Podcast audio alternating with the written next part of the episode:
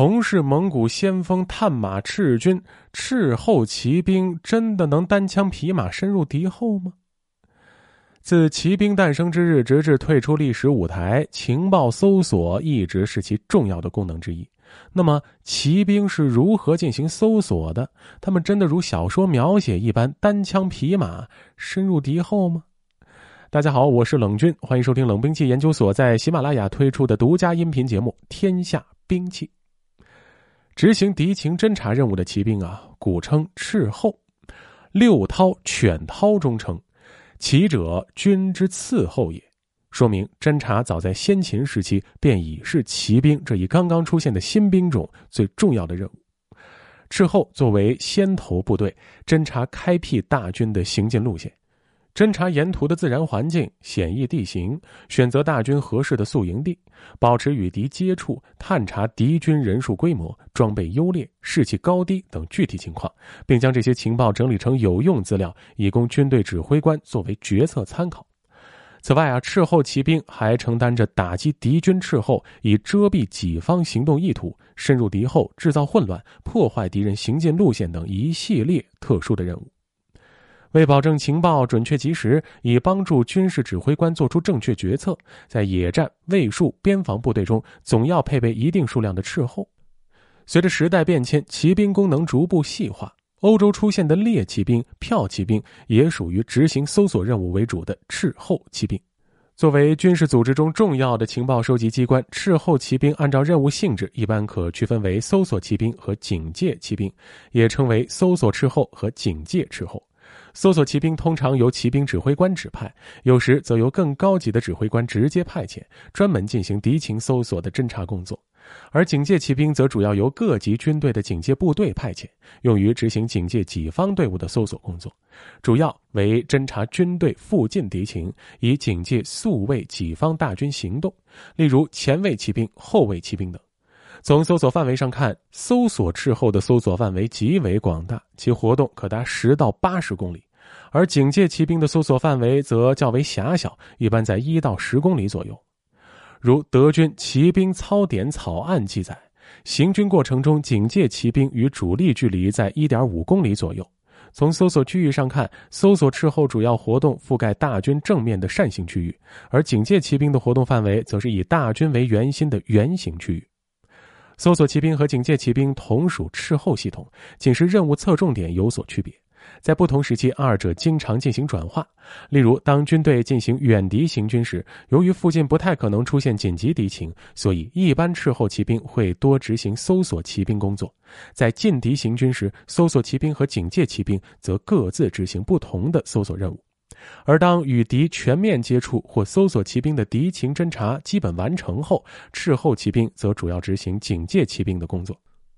蒙古军征战开始，往往大量派出斥候骑兵四向搜索，收取战争情报，其搜索范围广大。特别是在攻城的时候，数百里半径之内都有蒙古少骑斥候活动。对于蒙古野战骑兵，行军前最怕的是敌方的伏兵，因此前方左右都先遣少骑或者是罗骑担任搜索，故不至为敌伏兵所突袭。据蒙古秘史载，罗骑和少骑是由探马赤统管的，其共同编组为探马赤军，质疑探马赤统领骑军，构成蒙古骑兵的先锋部队。一旦有战事，立刻由探马赤统骑军先行，同蒙古骑兵的左翼、右翼及中军列一布阵，形成对敌大包围，如同平战的围猎阵图态势。探马赤源于蒙古狩猎，为围猎的前哨。之后骑兵自古以来便是一个独立的兵种，其编制以五两制来计算，大体推断应在旅一级别。其单组行动人数则在五与两之间，其总人数在五百人以内，单组行动在五到二十五人左右。这一结论源于对斥候兵种特征及其任务属性分析而得来。二战时期，军一级单位配备有军属骑兵侦察营，师一级则多配备骑兵侦察连。对于单组行动的斥候骑兵，电视剧《钢铁是怎样炼成的》片尾曲《远在小河对岸》有着详细的描写。一队青年骑兵一起跳上战马，越过田野到前面去侦察。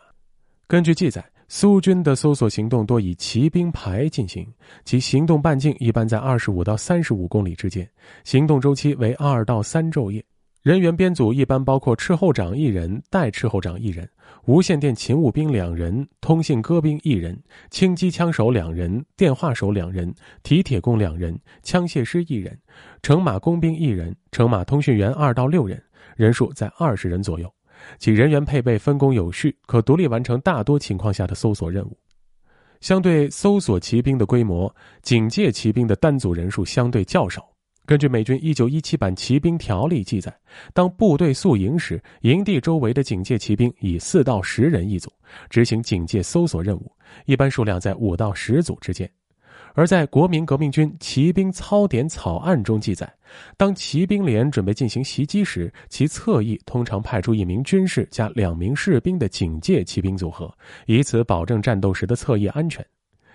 听到这里，可以发现啊，在搜索人数上相比较，搜索骑兵单组人数较多，以满足应对各种类型的突发情况；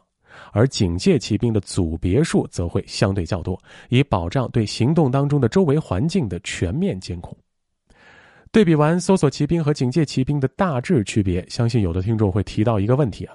军师旅团各有自己配属的斥候骑兵，那么他们在共同行进的过程当中。搜索面是否会重叠呢？他们的搜索距离是否相同呢？从原则上说啊，越高级的军事机关，其斥候骑兵的搜索面会越广。